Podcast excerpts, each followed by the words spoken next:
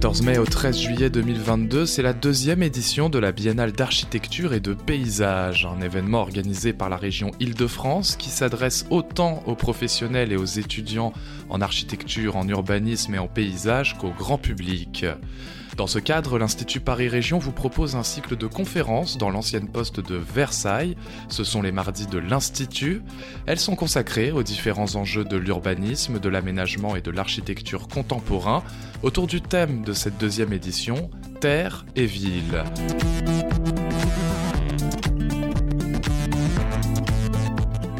Écoutez le podcast de la huitième et dernière conférence Zéro artificialisation nette, valoriser et travailler avec l'existant, enregistré le 5 juillet 2022.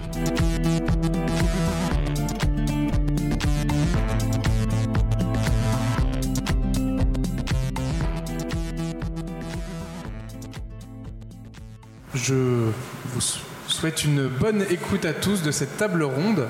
Euh, nous sommes donc pour l'heure et demie à venir dans l'ancienne poste centrale de Versailles dans le cadre de la Biennale d'architecture et du paysage d'Île-de-France. Donc euh, la BAP a ouvert ses portes le 14 mai et fermera ses portes le 13 juillet. Pour ceux qui, n'ont pas, qui ne l'ont pas encore fait, je vous invite à visiter les différentes expositions et à vous tenir au courant des ultimes événements qui ont lieu dans ce cadre. Euh, les expositions ont lieu dans différents lieux de Versailles, donc euh, ici, mais aussi à, à l'école d'architecture, à l'école du paysage, euh, au futur écoquartier de Gali, mais il y a également des expositions dans la rue. Donc le thème de cette année c'est terre et ville. C'est le lien étroit qui existe et qui a refondé entre la terre, le sol comme ressource, comme support, comme paysage et euh, la manière que nous pouvons avoir de l'habiter de le transformer. Et donc, euh, c'est le sujet de cette table ronde, plus particulièrement aujourd'hui, en cette fin d'après-midi. Euh, donc, c'est la huitième et dernière table ronde des mardis de l'Institut. Euh, mes collègues et leurs invités ont discuté de différents sujets, parmi lesquels le futur schéma directeur de la région Île-de-France, le, le, sujet de la terre crue comme matériau pour la construction, la renaturation. Ils ont parlé également d'économie circulaire de villes bas carbone ou encore des initiatives pour la transition. Vous pouvez retrouver toutes ces euh, discussions sous forme de podcast sur le site de l'Institut Paris Région et les débats du jour y seront également accessibles dans quelques jours. Et aujourd'hui, nous refermons ce cycle de débats avec le thème du zéro artificialisation nette. Et nous avons autour de la table Martine Debiès, euh, biographe et documentariste du plateau de Saclay, euh, auteur du livre Terre précieuse et également du documentaire éponyme euh, qui traite de la préservation des terres agricoles du plateau de Saclay. Martine, vous êtes également vice-présidente du collège citoyen de l'association Terre et Cité, qui œuvre pour la préservation des terres agricoles du plateau de Saclay. Nicolas Laruelle, qui est également avec nous, urbaniste à l'Institut Paris Région, au sein du département urbanisme, aménagement et territoire. Euh, tu as également animé la table ronde de la semaine dernière sur les hauts lieux de la transition. Euh, des lieux qui concentrent des initiatives et du volontarisme pour encourager et faire essaimer la transition. Mais aujourd'hui, tu es avec nous pour évoquer euh, le sujet des friches et de leur avenir, entre autres. On a ensuite Gwendoline Grandin, euh, qui est écologue à l'Agence régionale de la biodiversité, spécialiste de la nature en ville et des services écosystémiques qu'elle fournit. Et tu as également euh, beaucoup contribué à décrypter les enjeux du zéro artificialisation nette avant que la loi euh, climat et résilience, qui affirme cet objectif à l'échelle nationale et des objectifs aux échelles régionales et locales ensuite, ne, ne, soit promulguée.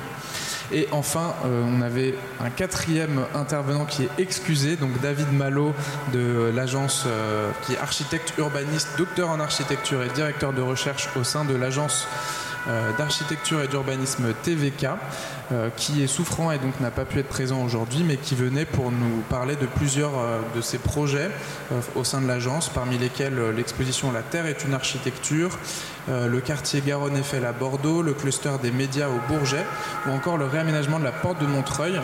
Et il m'a heureusement transmis un certain nombre des, des, visuels de ces projets ainsi que des textes pour expliquer un petit peu l'approche de l'agence d'architecture sur euh, le traitement des sols, le recyclage urbain. Et euh, donc, euh, je vais présenter à sa place ces éléments-là et puis les mettre à la discussion, à débat avec les autres participants de cette table ronde. avant de, du coup, de vous donner la parole, de discuter avec vous, je voudrais commencer par recontextualiser un petit peu le sujet de cette table ronde. Le thème de cette table ronde est l'objectif de zéro artificialisation nette. Et le fil rouge que nous allons suivre, c'est celui de la nécessité, ou plutôt même de l'opportunité de valoriser et de travailler avec l'existant. Alors, qu'est-ce que ça signifie concrètement? Déjà, peut-être commencer par rappeler euh, la genèse et euh, la philosophie de cet objectif zéro artificialisation nette.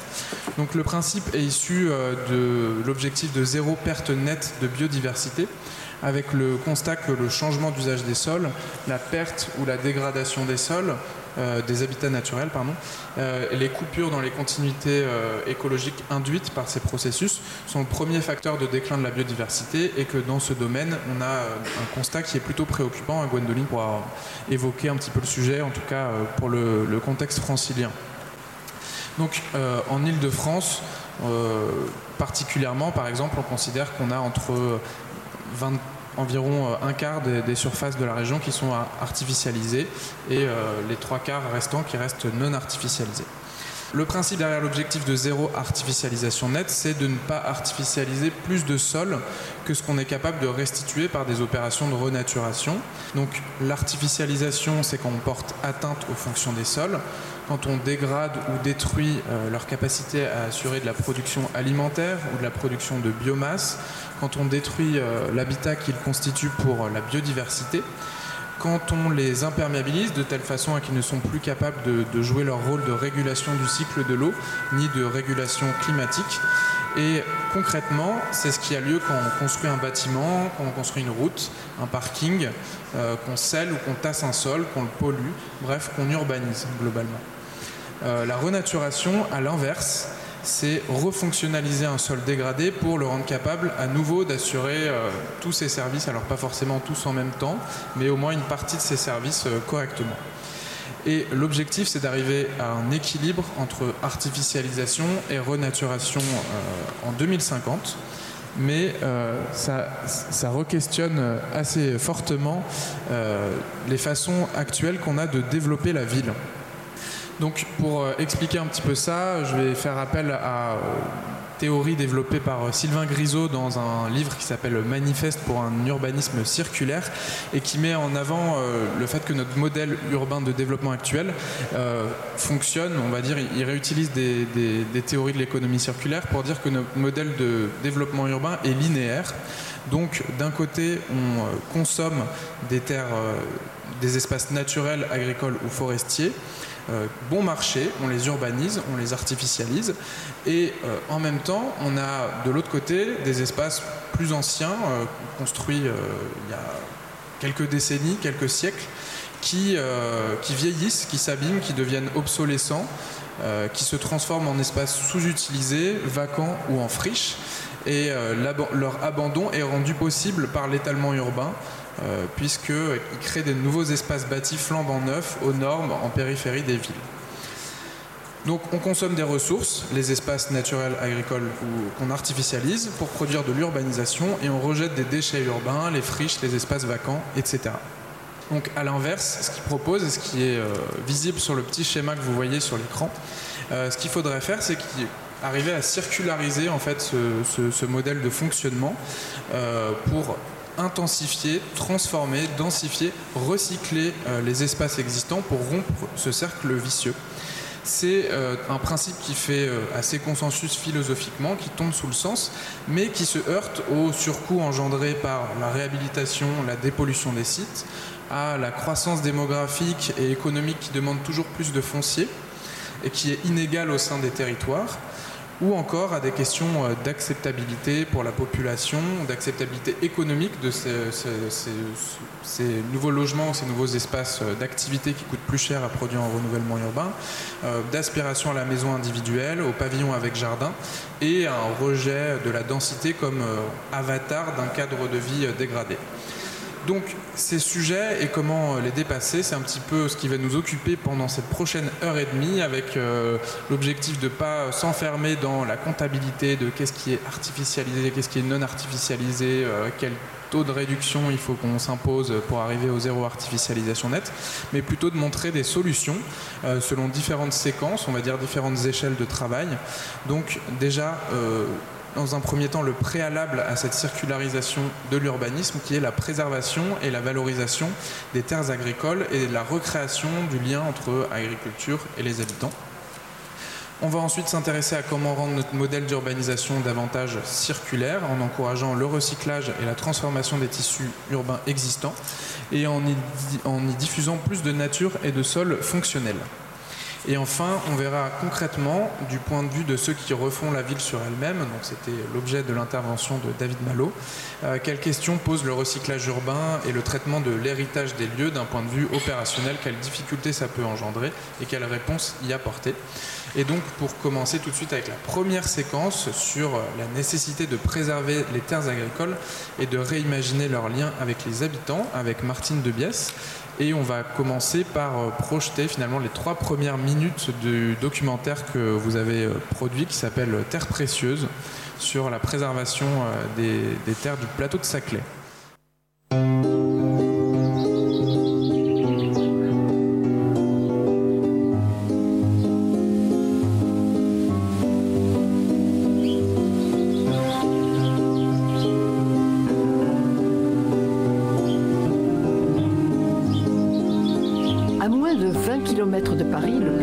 Saclay, petite région agricole la plus proche de la capitale, compte parmi les terres les plus fertiles de France.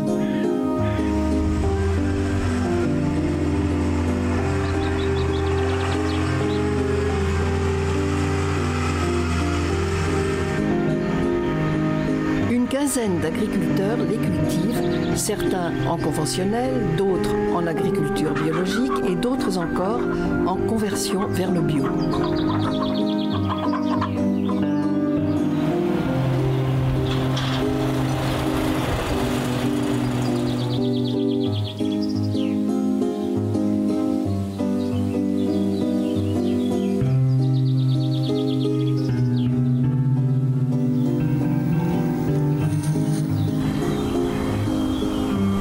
Cette terre, la ville avance. Près de 1000 hectares ont été urbanisés entre 1982 et 2008. Et ce n'est pas fini.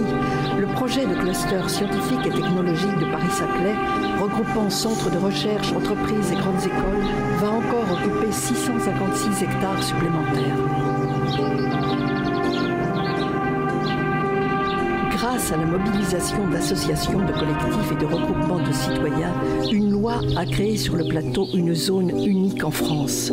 Elle protège 2354 hectares agricoles de toute urbanisation.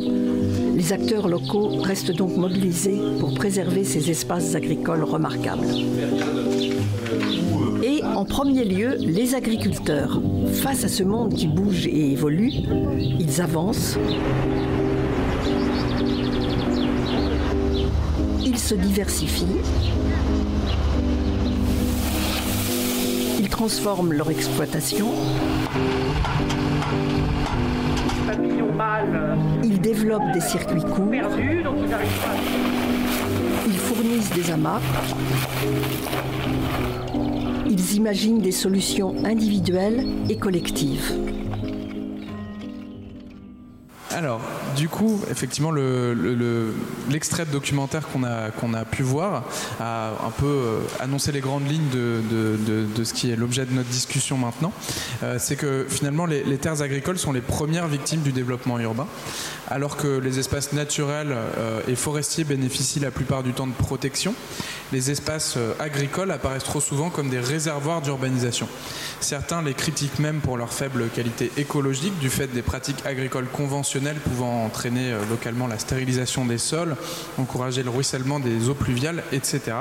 Mais euh, dans votre documentaire, euh, on retrouve finalement la place à la nature du sol, à l'histoire des lieux, aux caractéristiques du terroir, au-delà des aspects comptables de combien d'hectares on doit artificialiser, etc. Et donc finalement, la, question avec laquelle on pourrait commencer cette discussion, c'est pourquoi préserver les terres agricoles? Oui, alors en fait, moi je me dis qu'il faudrait peut-être poser la question pourquoi préserver les terres agricoles en France ou en fait à côté de chez soi de façon plus précise pour nous près d'une grande métropole comme Paris? Parce que la question seule pourquoi préserver les terres agricoles? Les terres agricoles servent à produire un bien qui est essentiel pour tout le monde la nourriture. Donc sans terre agricole plus de vie. Donc par contre pourquoi près de chez soi? Euh, les 12 millions d'habitants de l'île de France consomment 90% de la nourriture produite hors de leur territoire et si soudainement les camions ne pouvaient plus approvisionner un gis l'île de France ne disposerait que de trois jours de réserve de nourriture. Le conflit en Ukraine vient depuis quatre mois nous rappeler que sans attendre la fin du pétrole ou le, les effets du climat il peut y avoir des risques tout à fait actuels d'avoir peu d'autonomie alimentaire. Nous sommes d'autre part dans un contexte de changement climatique je vous en prendrai rien où le fait de rapprocher au maximum les zones de production des zones de consommation en, limitant au maximum le transport de, la nourriture va devenir de plus en plus une nécessité. Et en particulier dans une région aussi peuplée que l'île de france donc il faut préserver le maximum de terres agricoles. Et encore plus quand ces terres sont très fertiles comme par exemple les terres du plateau de saclay qui euh, pendant des milliers d'années de formation géologique ont fait un dépôt de limon de 4 mètres d'épaisseur très précieux pour les cultures. Elles sont aussi le résultat du réseau de rigole creusé sous louis xiv pour alimenter les bassins du château de versailles en eau et qui en enlevant cet excès d'eau du, plateau de saclay a permis de rendre ces terres qui étaient avant marécageuses très bonnes pour les cultures Euh, ce réseau de rigole a été complété par des drainages à la fin du 19e siècle dans tous les champs.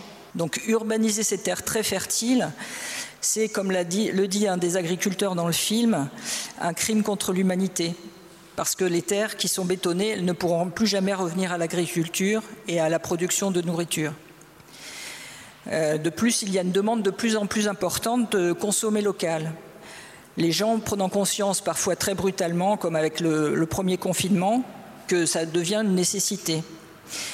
Au premier confinement, on ne pouvait pas sortir à plus d'un kilomètre de chez soi et euh, autour du plateau de Saclay, dans les vallées euh, où, se trouvent les villes, de nombreuses personnes ont découvert qu'il y avait des agriculteurs à côté de chez eux. Alors je vous donne un petit exemple Charles Monville qui est éleveur de poulets bio a vu sa, production euh, complètement bouleversée parce que le restaurant universitaire à qui il fournissait 136 poulets par mois tous les mois a fermé brutalement mais euh, il a écoulé très facilement ses 30, 136 poulets parce qu'il y a eu des tas de, nouveaux clients en fait. Des gens qui découvraient qu'il y avait un éleveur de poulets bio à côté de chez eux. Et tous les, agriculteurs du plateau de saclay euh, qui faisaient de la, vente directe ont eu euh, le même ressenti. Donc en cas de crise les gens se tournent vers le, les circuits de proximité. Alors oui ça me paraît indispensable de préserver les, les terres agricoles et en particulier celle d'île de france et ce ne sont pas contrairement à ce que montrent les cartes des espaces vides marqués en blanc. Du coup en, plus de enfin effectivement l'urbanisation a lieu sur les sur les terres agricoles mais en plus on va dire quand, on urbanise euh, une terre agricole ça va au delà on va dire des impacts sur le, sol qu'on urbanise en lui même le monde agricole fonctionne euh, comme un écosystème qui subit euh, finalement assez durement les altérations même partielles. Et c'est aussi un, des éléments qui est euh, avancé dans votre euh, documentaire le fait que urbaniser euh, un hectare c'est pas forcément uniquement urbaniser un hectare c'est aussi fragiliser tout l'écosystème agricole local. Oui oui il y a de nombreuses conséquences de l'urbanisation sur les terres elles-mêmes et effectivement sur le fonctionnement des exploitations. Surtout quand l'urbanisation se fait sans tenir compte des impératifs pour l'agriculture par exemple les entrées répétées dans les champs euh, des entreprises de chantier qui détruisent les cultures qui, existaient ou qui avaient été semées. Alors, pourtant sur le plateau de Saclay depuis cinq ou six ans euh, il y a tous les mois des réunions d'échanges entre les agriculteurs et les aménageurs la DDT, le département, l'établissement public d'aménagement. Cela prend du temps aux agriculteurs sur leur, sur leur temps de travail et ça n'aboutit pas toujours. Ils sont parfois obligés de, faire, des constats du, faire faire des constats d'huissier. Euh, c'est donc devenu quasiment un travail hebdomadaire de vérifier que, euh, de suivre un petit peu ce qui se passe sur le territoire et de vérifier que leurs entrées de champs ne sont pas bloquées tout à coup ou, les routes un peu diminuées, etc. Alors un, exemple euh, concret entre le, le Christ de Saclay et Saint-Quentin-Yvelines, la ligne de métro 18 va passer au sol et elle suit la route RD 36, donc longeant toutes les parcelles agricoles, sauf à un endroit, sur un kilomètre deux, euh, elle passe à travers champs, parce que sinon le métro n'irait pas assez vite, nous euh, a dit la SGP. Et donc, en fait, euh, cette ligne de métro à travers champs coupe la parcelle 23 hectares d'un côté, 60 hectares de l'autre. Donc, pendant l'enquête publique, euh, enfin, la, décision de la commission d'enquête publique a, bien vu le problème et a décidé de mettre une réserve en numéro un, euh, de façon à ce que, cet endroit-là, le métro soit pas au sol, mais en tranchée ouverte, couverte, de façon à permettre à l'agriculteur d'aller facilement, enfin, moins difficilement d'un côté à l'autre de son champ. Mais le décret d'utilité publique est paru sans prendre en compte cette réserve. Donc il y a huit maires du territoire actuellement qui font euh, un recours gracieux auprès de la Première ministre pour essayer de faire respecter cette réserve et ne pas euh, risquer de rendre 23 hectares euh, délaissés agricoles. Donc sur le plateau de Saclay, les terres marécageuses, on l'a dit tout à l'heure, ont pu devenir excellentes pour l'agriculture grâce au drainage. Sauf que quand il y a des travaux d'aménagement qui sont réalisés sur le plateau, malgré les, réunions qu'il y a et les agriculteurs qui, préviennent euh, de, ce risque, les drains sont cassés et euh, il y a des champs qui se retrouvent avec des mardeaux euh, à nouveau. La ville qu'avance, ce sont aussi les lumières de la nuit et qui sont néfastes pour les cultures puisqu'elles ont de la lumière artificielle qu'elles ne devraient pas avoir. la ville qui avance, c'est aussi une diminution de la biodiversité je vais vous citer l'exemple de Christiana et Emmanuel Vandamme. C'est deux agriculteurs euh, qui, sont passés, qui ont passé toute leur terre en bio sur le plateau de Saclay. Avec l'urbanisation, les ravageurs, euh, en particulier les pigeons et les corbeaux, qui sont très friands de graines, surtout bio, euh, se, concentrent sur les terres, sur le moins de terre qu'il y a. Et en fait, ils guettent les agriculteurs quand ils vont faire leur semis et euh, bien que les, agriculteurs ont été obligés de, mettre euh, des personnes qui surveillent les champs 12 heures par jour pendant 15 jours, le temps que les petites graines deviennent euh, suffisamment grandes pour ne pas être attaquées par les cormeaux. Et malgré cela, ils ont souvent 1 à 2 hectares qui sont mangés sur 30 hectares, par exemple, et obligés de ressemer, bien sûr. Enfin, un gros inconvénient de l'urbanisation, c'est la circulation pour les agriculteurs. Ils sont pris dans les embouteillages. Et encore une fois, les aménageurs n'écoutent pas forcément euh, leurs, contraintes, construisent des routes qui sont parfois trop petites pour laisser passer les maçonneuses batteuses ou pour euh, tourner à un rond-point, euh, ils n'y arrivent plus. la ferme Vandamme, par exemple, va se trouver coupée en deux par la route départementale 36 qui va être doublée en deux fois deux voies et le métro. Ils vont avoir leur ferme d'un côté, les champs de l'autre, et pour l'instant, on ne leur propose pas de solution pour euh, aller facilement euh, d'un endroit à l'autre, alors que leurs engins agricoles sont garés à la ferme, bien sûr. Et de même, un, dernier petit exemple, les entreprises euh, aussi refusent parfois de venir sur le plateau. Alors les, agriculteurs bio, au début de, leur passage en bio, doivent planter de la luzerne pendant trois ans pour nettoyer les sols. Et euh, bah, les entreprises qui, viennent acheter la luzerne ne veulent plus venir sur le plateau. Donc heureusement pour les trois agriculteurs qui sont passés euh, en bio récemment, la ferme de Viltin euh, a accepté d'acheter la, qui est aussi sur le plateau de Saclay, d'acheter la luzerne pour nourrir leurs vaches. Mais bon, voilà, c'est encore un, inconvénient de l'urbanisation. Et donc sur le plateau Saclay, on, on observe donc une pression historique de l'urbanisation. Donc là, vous avez évoqué euh, tout ce qui était euh, plutôt lié au Grand Paris Express, au plateau de Saclay, euh, au cluster technologique. Mais on avait aussi historiquement la proximité avec la ville nouvelle de Saint-Quentin en Yvelines qui a aussi engendré un certain nombre d'extensions urbaines. Il y a eu l'implantation assez ancienne de Polytechnique ou encore du CEA. mais du coup, avec toutes ces, on va dire, attaques petit à petit euh, sur les terres agricoles. On a euh, plus récemment la création de l'association dont vous faites partie, Terre et Cité, qui œuvre à la préservation et à la valorisation des terres agricoles du plateau. Et finalement, elle s'est créée assez récemment au regard de tous ces, euh, développements euh, successifs. Et qu'est-ce qui a motivé cette création euh, de, cette association? Alors en fait, c'est au début des années 2000 et c'est venu des agriculteurs eux-mêmes qui se sont rendus compte que l'urbanisation risquait de déferler sur le plateau. Il y avait effectivement eu quelques, quelques alertes, mais bon, voilà, ils se sont dit que ça allait devenir encore pire.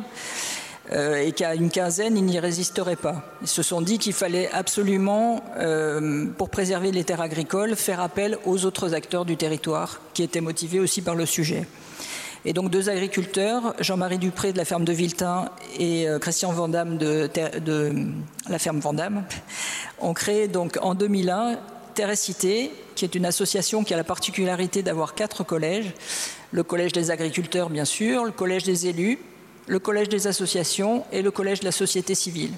Ce qui permet d'avoir des gens motivés par une même, euh, une même envie, donc préserver les terres agricoles, euh, mais venant d'endroits très différents, ayant des arguments très différents, des envies d'action très différentes, et qui vont se retrouver autour d'une même table dans le même objectif. Voilà, alors il faut savoir que quand même tous les agriculteurs du plateau font partie de Terre et Cité. Euh, si ce que j'ai oublié de dire aussi, c'est que Juste après la création de Terre et Cité, il y a eu un audit patrimonial qui a duré pendant deux ans et une centaine d'acteurs du territoire ont été interrogés pour savoir quelle valeur ils attachaient à l'agriculture du territoire. Et ça s'est révélé que tout le monde avait envie de garder euh, l'agriculture sur le territoire du plateau de Saclay et que donc la, création de Terre et Cité était euh, euh, justifiée en fait. Donc tous les agriculteurs du, du plateau font partie de Terre et Cité toutes les communes aussi, les trois communautés d'agglomération, parce que le plateau de Saclay est à moitié sur l'Essonne, à moitié sur les Yvelines et sur trois communautés d'agglomération. Voilà, donc ça permet vraiment euh, d'avoir tous ces acteurs autour d'une même table. Et, et, du coup, cette association, elle a permis notamment l'instauration d'un outil euh, de protection des terres agricoles contre euh, l'urbanisation donc, qui s'appelle la ZPNAF pour euh, zone de protection des espaces naturels, agricoles et forestiers. Et concrètement, à quoi elle sert? Est-ce qu'elle permet vraiment de, stopper l'urbanisation? Alors, Cité a, a, bien sûr participé à la création de la ZPNAF, mais avec d'autres associations et des élus. En fait, il faut remonter en 2006, quand il y a eu l'opération d'intérêt national voulue par le Premier ministre Dominique de Villepin, pilotée par Christian Blanc. Euh, qui voulait instaurer une ville nouvelle sur le plateau de Saclay, avec, en ne laissant que 1800 hectares aux espaces ouverts, aussi bien agricoles, forestiers que, les parcs, en marge de la ville nouvelle annoncée. Euh, alors que le conseil régional euh, rappelait dans le SDRIF de 1994 qu'en dessous de 2000 hectares, une petite région agricole céréalière ne peut pas fonctionner. Donc les acteurs locaux se sont immédiatement, euh, enfin, euh, il y a eu une vive opposition et l'État a dû revoir sa copie, recentrant le projet sur le cluster scientifique et technologique euh, qu'il y a actuellement. Et donc l'État a proposé dans la loi du Grand Paris du 3 juin 2010 la création de la ZPNAF, qui était quand même une reconnaissance officielle du rôle que jouait l'agriculture sur ce territoire. Donc c'est une zone unique en France. il y avait une carte tout à l'heure dans le, l'extrait que vous avez vu du film. Elle protège 1646 hectares naturels et forestiers et 2649 hectares de surface agricole. Ces hectares sont, sanctuarisés et doivent rester agricoles. Alors, euh, seul le Conseil d'État peut y apporter des modifications au décret du 27 décembre 2013. Et ça interdit d'urbaniser dans la zone de protection, qui vaut servitude d'utilité publique et est annexé aux plans locaux d'urbanisme des communes intéressées. Mais il faut quand même rester vigilant parce que la ZPNAF, même si tous les acteurs du territoire ont en tête que la, ZPNAF, on n'y touche pas, euh, il faut quand même veiller à ça. Par exemple, en 2018, Terre et Cité a dû faire un recours contentieux euh, car en vue de la Ryder Cup, le Golfe national prévoyait de déverser des eaux pluviales sur une parcelle appartenant à la ZPNAF. Euh, une fois ce recours lancé, la méthode de terre et cité de mettre toutes les personnes concernées autour d'une table a permis de solutionner le problème. Et lors de l'enquête publique euh, de la ligne 18, la commissaire enquêtrice avait aussi émis une deuxième réserve concernant l'agriculture en demandant que les terres de la ZPNAF ne soient pas touchées, y compris à titre provisoire. Le décret n'a pas retenu cette réserve. Donc, la ZPNAF est dans la loi, mais il faut être très vigilant. Et puis, ce qu'une loi peut faire, une loi peut la défaire.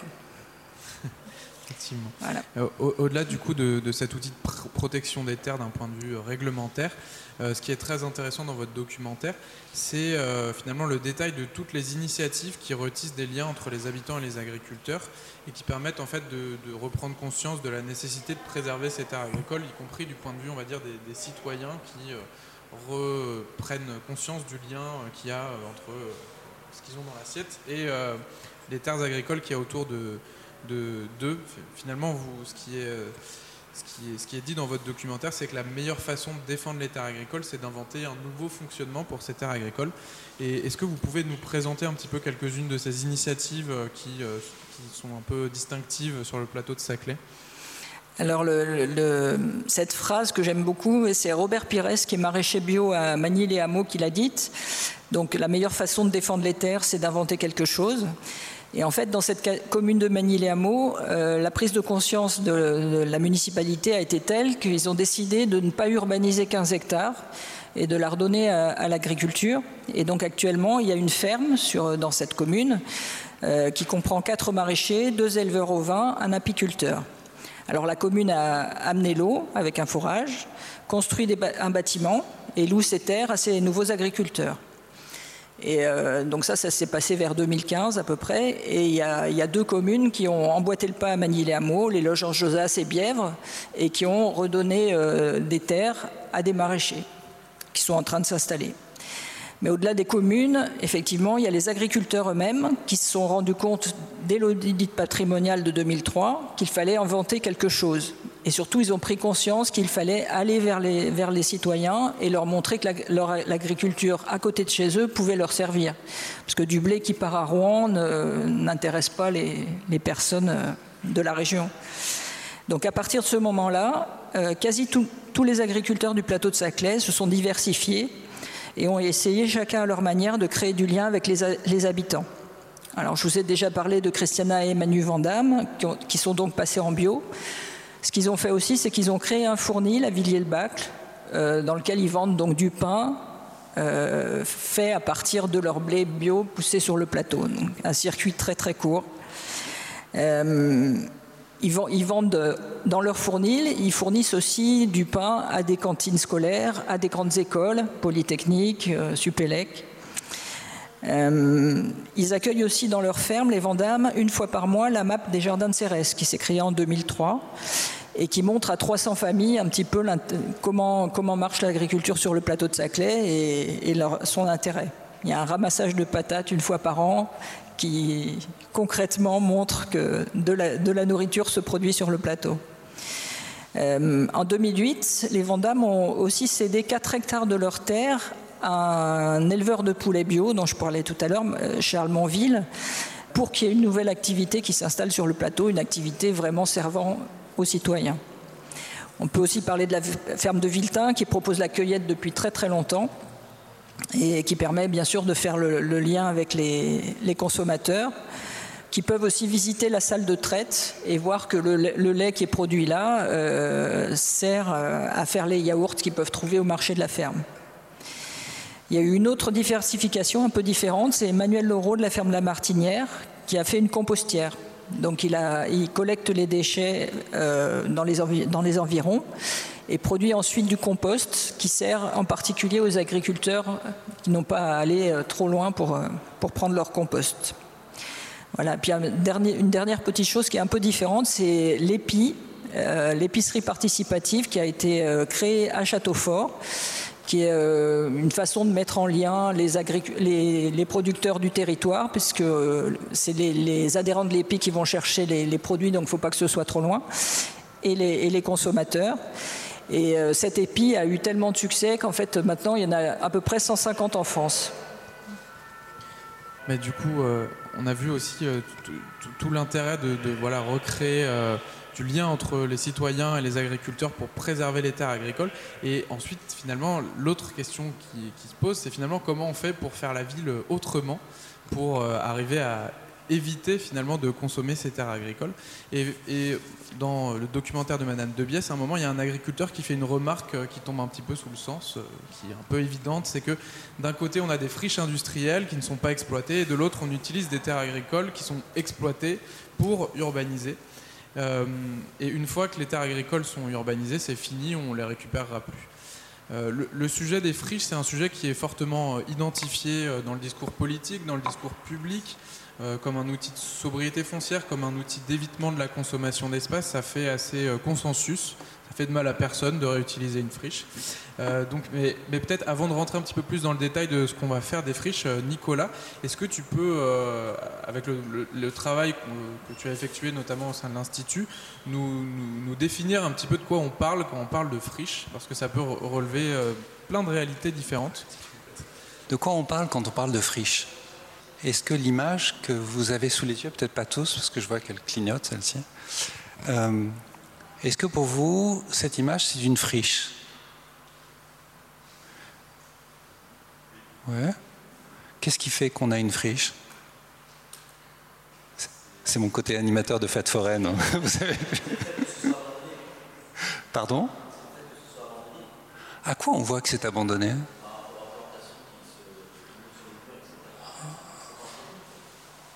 On pourrait dire que c'est joli, euh, qu'il y a des gens qui habitent là et qui ont laissé pousser les plantes. Donc on voit effectivement, il y a la question de la végétation, c'est souvent un indicateur de friche. Le non-entretien des bâtiments, donc le bâti dégradé, c'est un autre euh, marqueur. Euh, qu'est-ce qui peut aussi faire penser qu'on a affaire à une friche? Bon, en fait, Pardon? Excusez-moi, en fait. Ah oui, du coup, c'est vrai qu'on a de moins en moins d'industrie en France, et du coup, quand on voit un bâtiment qui a l'air industriel, il y a de plus en plus de chances qu'il soit euh, abandonné. C'est ça? Oui, ça peut être, euh, effectivement, ça peut être euh, une, façon, et surtout, on a de moins. Enfin, bon, je pensais au plateau de Saclay, c'est typiquement le genre de friche que vous n'allez pas trouver sur le plateau de Saclay. Donc, quand on dit sur le plateau de Saclay, on consomme moins euh, d'espace agricole. Encore faut-il pouvoir trouver à cette échelle-là des friches, et on verra tout à l'heure qu'on a des friches sur le plateau de Saclay, mais ce pas des friches qui ont forcément cette tête-là.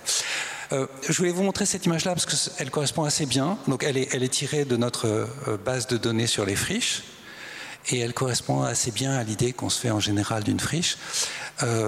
mais pour nous aider à nous faire une idée plus précise, la loi qu'évoquait tout à l'heure Jean, la loi climat résilience de 2021, nous propose une définition qui est assez dans la lignée de définitions préalablement données euh, par des instituts de recherche, par des, rapports parlementaires, etc. Une friche, c'est un bien ou un droit immobilier, bâti ou non bâti, inutilisé, alors on reviendra sur le terme de inutilisé, euh, et dont l'État je précise, mais ce n'est pas écrit dans le texte de loi, visible ou invisible. La friche qu'on a sous les yeux, là, euh, son sol est peut-être pollué. Euh, il y a plein de choses qu'on ne voit pas forcément sur, la, photo qui vont, faire, qui vont faire friche. Donc, dont l'état, la configuration, l'occupation totale ou partielle ne permet pas un réemploi sans un aménagement ou des travaux préalables. Alors là, les mots ont leur importance aussi, et tu évoquais en introduction euh, le travail de Sylvain Grisot sur euh, euh, l'urbanisme circulaire. Il se trouve que ce terme de réemploi, il n'est pas neutre, qu'il est défini pas par le code de l'urbanisme, mais qu'il est défini par le code des déchets, et que le code des déchets, il fait notamment une distinction entre, par, ordre, par ordre de priorité, entre le réemploi la réutilisation et le recyclage ou la valorisation matière.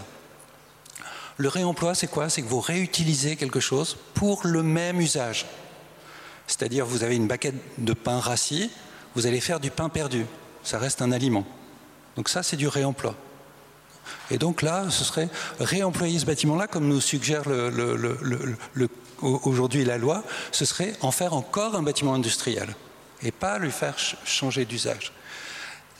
Le faire changer d'usage, ce serait en faire autre chose qu'un bâtiment industriel, accueillir euh, des ateliers d'artistes, etc. Là, ce serait de la réutilisation. Pour la baguette de pain, bah, vous la laisseriez durcir et vous en feriez un bâton ou une épée pour jouer. Euh, du coup, euh, ce, terme-là, il est assez important et c'est assez, assez marrant. On voit là le cloisonnement des, des, des, codes, hein, puisque on a utilisé ce terme de réemploi qui est finalement assez restrictif euh, dans, la loi, alors qu'on aurait pu, euh, avec plus d'intérêt, utiliser le, terme de, réutilisation. Alors, euh, pourquoi je vous donne cette définition-là? Parce qu'elle nous a inspiré quand on est allé recenser les friches en Ile-de-France, justement pour voir ce qu'on pouvait espérer de la réutilisation des friches pour éviter de consommer des terres agricoles et à la marge aussi des terres naturelles, parce qu'on continue euh, à, mobiliser des, espaces naturels, hein, des, terres classées euh, N dans les documents locaux d'urbanisme, hein, N comme naturel, et, euh, du coup, voilà, de quel gisement de friches C'était une question assez importante qu'on s'est posée. On, s'est lancé dans un, recensement des friches en s'appuyant sur cette définition que, nous, que nous donnait la loi toute récente. Et, du coup, comment on a procédé? Ben, On a commencé par croiser deux grandes méthodes. Une méthode terrain qu'on dit ascendante, c'est-à-dire qu'on va recenser l'ensemble des connaissances qu'on a les uns et les autres au sein de l'Institut Paris Région, mais chez nos partenaires et chez les partenaires de la région dans le cadre de son plan friche, pour, euh, dans le cadre de ce qu'on a appelé un marathon des friches, euh, constituer une première base de données des friches franciliennes à partir de notre connaissance terrain. Et là, vous voyez que cette définition que je vous ai donnée tout à l'heure, évidemment, elle va prêter à interprétation. Et qu'on va discuter entre nous et on va affiner notre compréhension commune de ce que peut être une friche.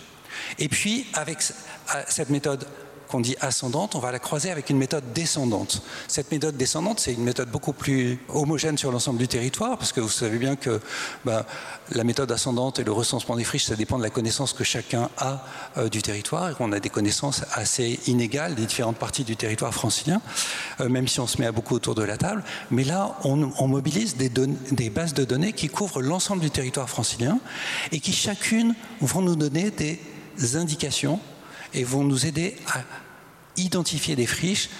Aucune, de ces bases de données ne répond à elle seule, mais en les croisant, on va récupérer des informations. Par exemple, en utilisant les fichiers fonciers, on va pouvoir répondre à la partie de la définition qui concerne, qui concerne l'utilisation ou non.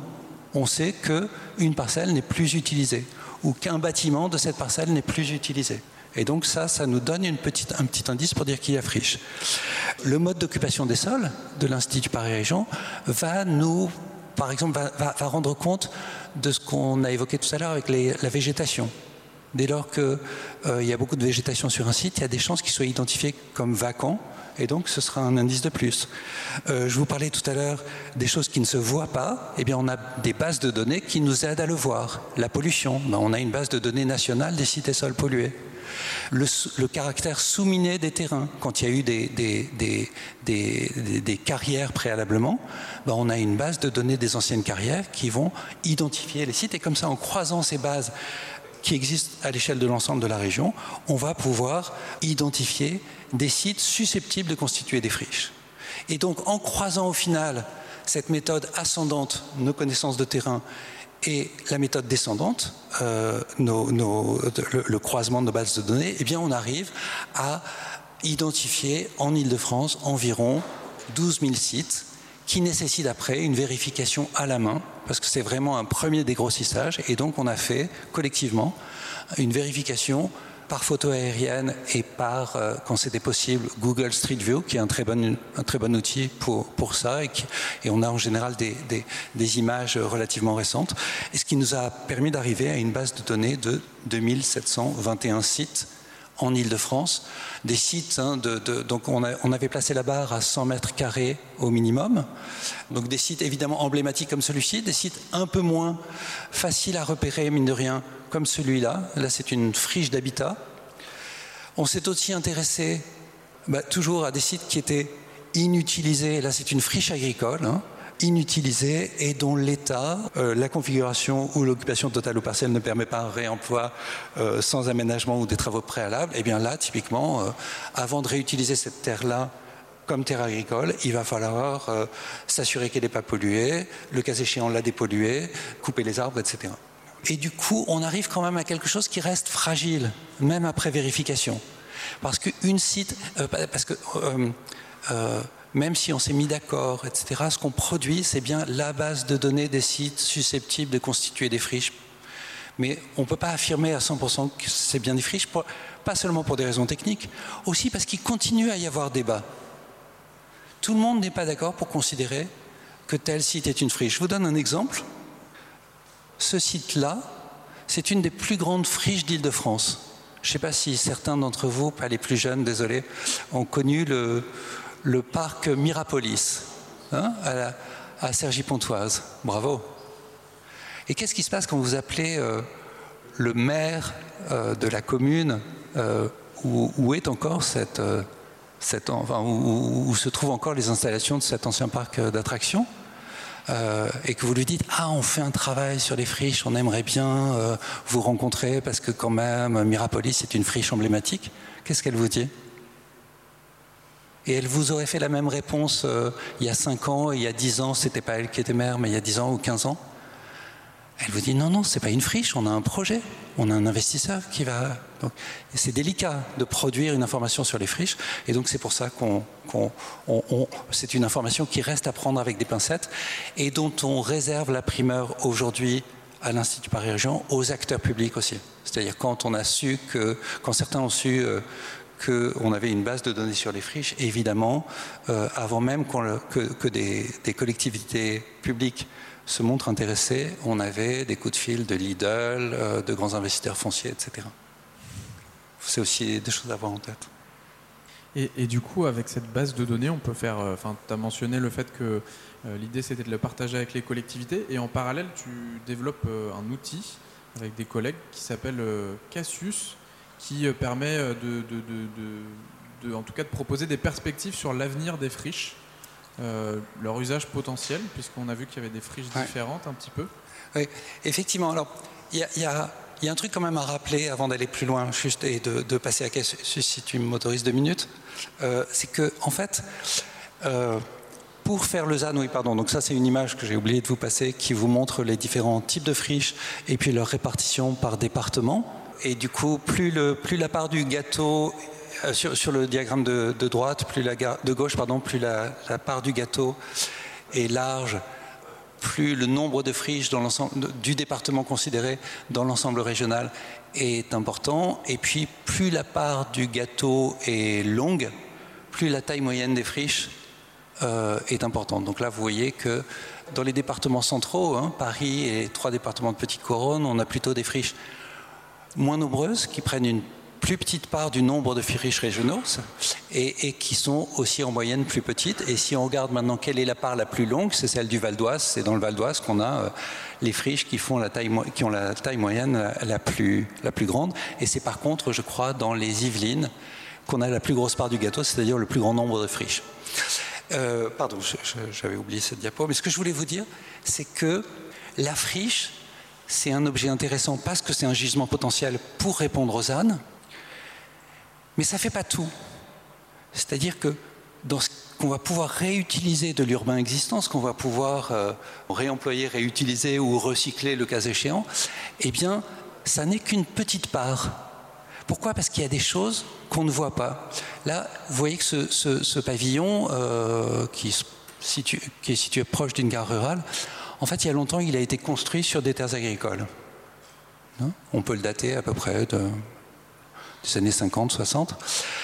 Et euh, là, je ne vous le montrerai pas, mais sachez que ce pavillon, a l'an dernier, on a construit dans le jardin de ce pavillon un pavillon à peu près identique, c'est-à-dire qu'au lieu de consommer des terres agricoles, on est venu densifier la parcelle, on ne va pas rentrer dans les comptes d'apothicaire, euh, la différence entre consommation d'espace agricole et euh, artificialisation de sol. Là, en l'occurrence, on est venu euh, imperméabiliser un jardin qui était en grande partie perméable. Mais voilà, c'est juste pour vous dire que ce mouvement-là, C'est un mouvement qui fait qu'on va éviter de consommer des terres agricoles, mais à aucun moment on est passé par le stade friche. On est d'accord? Et ça, donc on, peut, en, regardant à quel rythme euh, ce type de phénomène se produit, on, peut regarder, c'est le travail que Jean fait notamment actuellement sur euh, le, schéma directeur hein, que tu fais sur la préparation du schéma directeur de la région Île-de-France, on essaye de regarder quel est le potentiel de densification, etc. Mais c'est des choses qui, pour la plupart, ne passeront pas par l'état de friche. Euh, autre exemple, et là on est sur des plus gros morceaux, et ça, c'est pas forcément du recensement statistique, mais c'est peut-être du recensement au coup par coup. Qu'est-ce que vous voyez là sur cette photo aérienne? Est-ce que vous reconnaissez cet objet urbain qu'on méconnaît souvent, dont on entend de plus en plus parler, mais... Pardon? Ah, c'est marqué. Un centre de données, bravo Il y en a qui ont des meilleurs yeux que moi.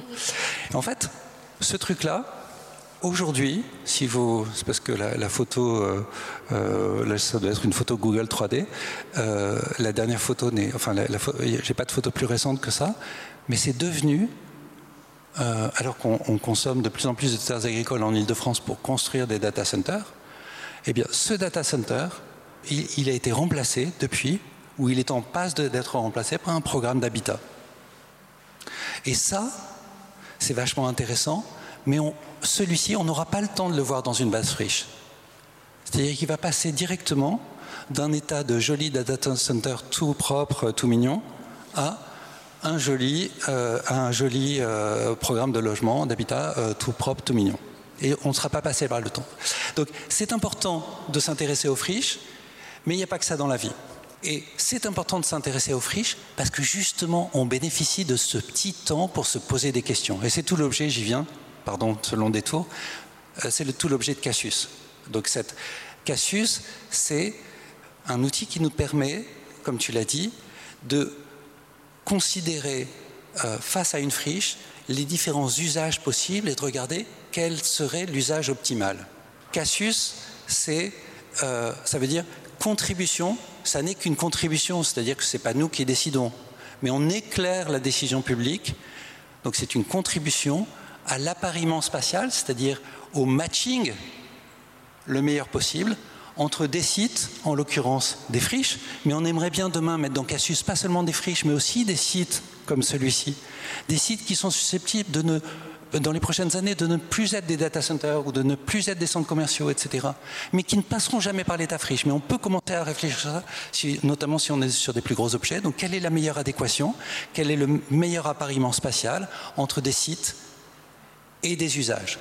Et on s'intéresse aujourd'hui à une dizaine d'usages potentiels qui sont les usages principaux qu'on peut envisager. Faire de la réindustrialisation, faire des, parcs et jardins, faire euh, du logement social, euh, faire des plateformes de concassage de béton de chantier parce qu'on se rend compte qu'on a des gros besoins en matière d'économie circulaire, faire le cas échéant des data centers. Et ce qu'on va faire, c'est que sur l'ensemble des sites, on va mettre en concurrence virtuellement les différents usages possibles pour regarder celui qui aurait le meilleur score, celui qui serait le plus adapté au site considéré. Et je vous donne un exemple.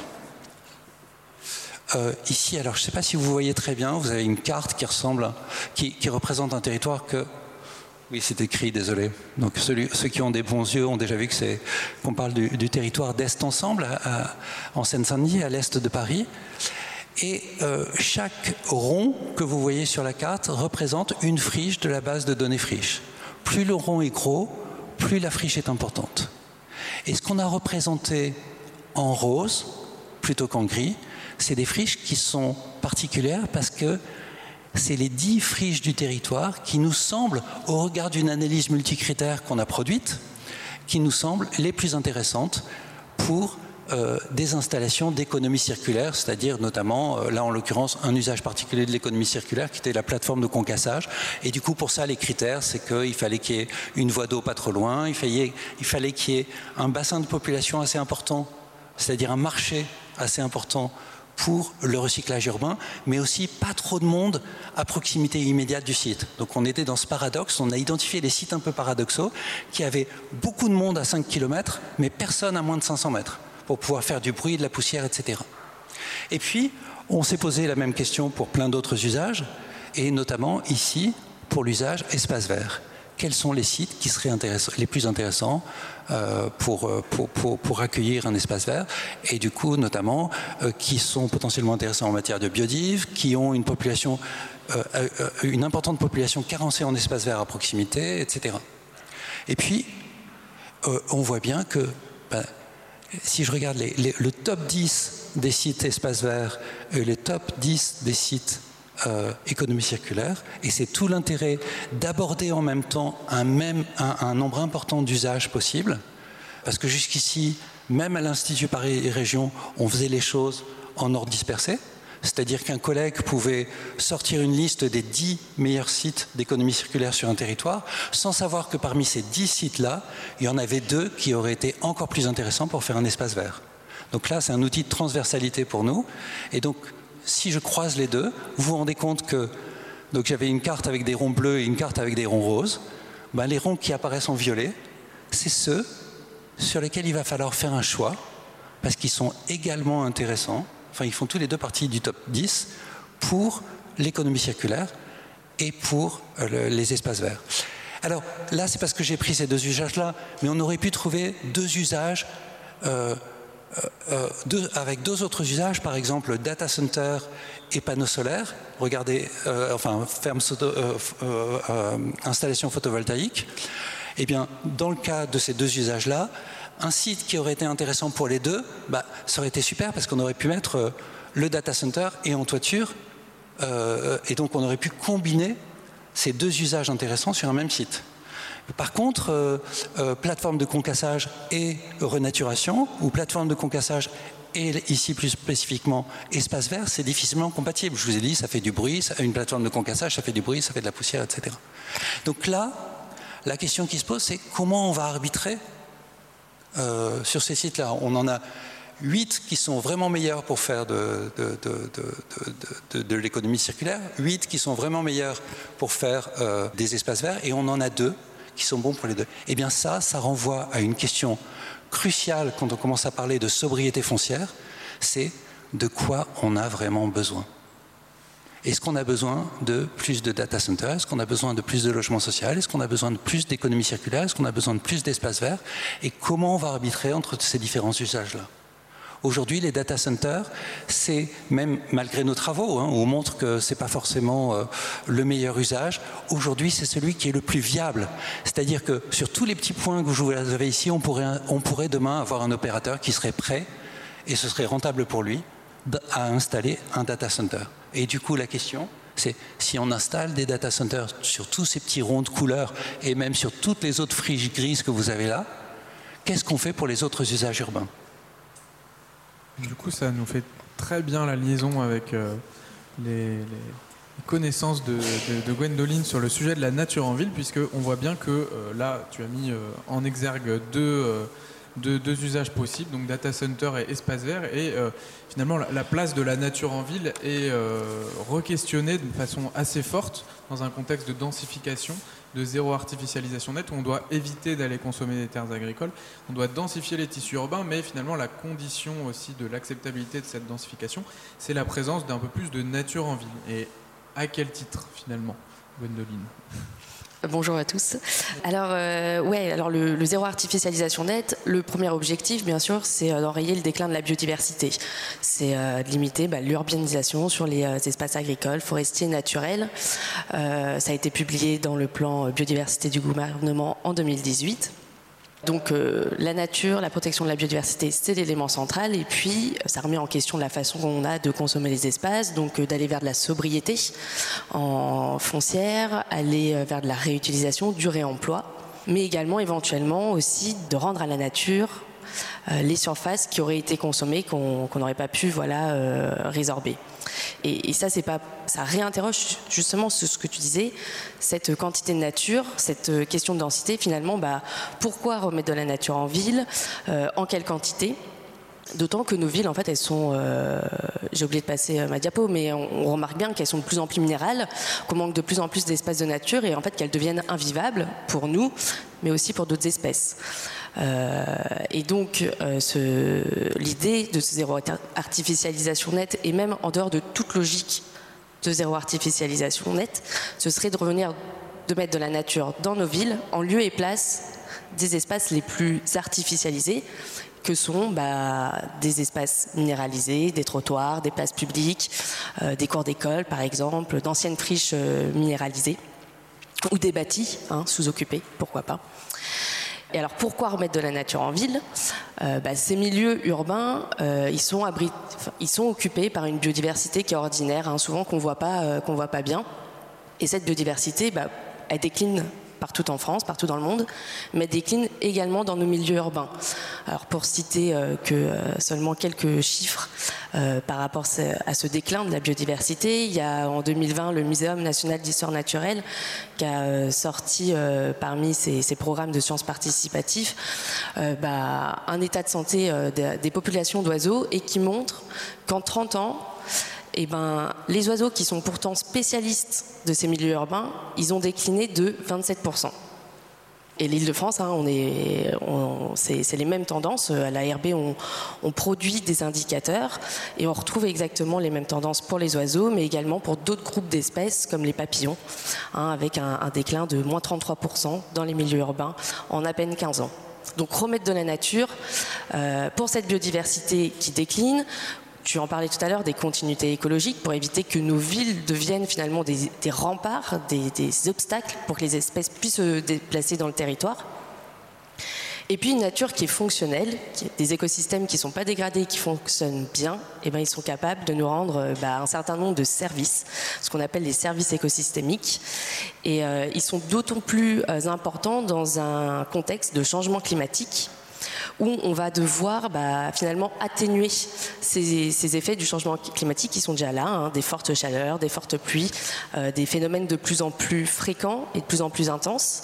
Et donc, on peut avoir une vision un peu utilitariste hein, de ces écosystèmes en ville et euh, de se dire, bah, on va remettre de la nature aussi en ville, pas que pour les espèces, mais aussi pour les humains et euh, pour les rafraîchir, pour éviter hein, ce fameux phénomène qu'on appelle les îlots de chaleur urbains, euh, pour améliorer la gestion des eaux pluviales, limiter le ruissellement, euh, limiter les risques d'inondation en, restaurant par exemple des zones d'expansion des crues.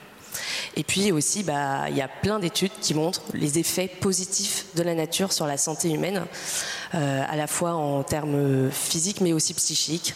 Et puis également pour lutter ce que certains sociologues appellent l'extinction de l'expérimentation de nature. À force finalement de grandir dans des, dans des milieux où il y a moins de nature, et ben, on oublie cette nature.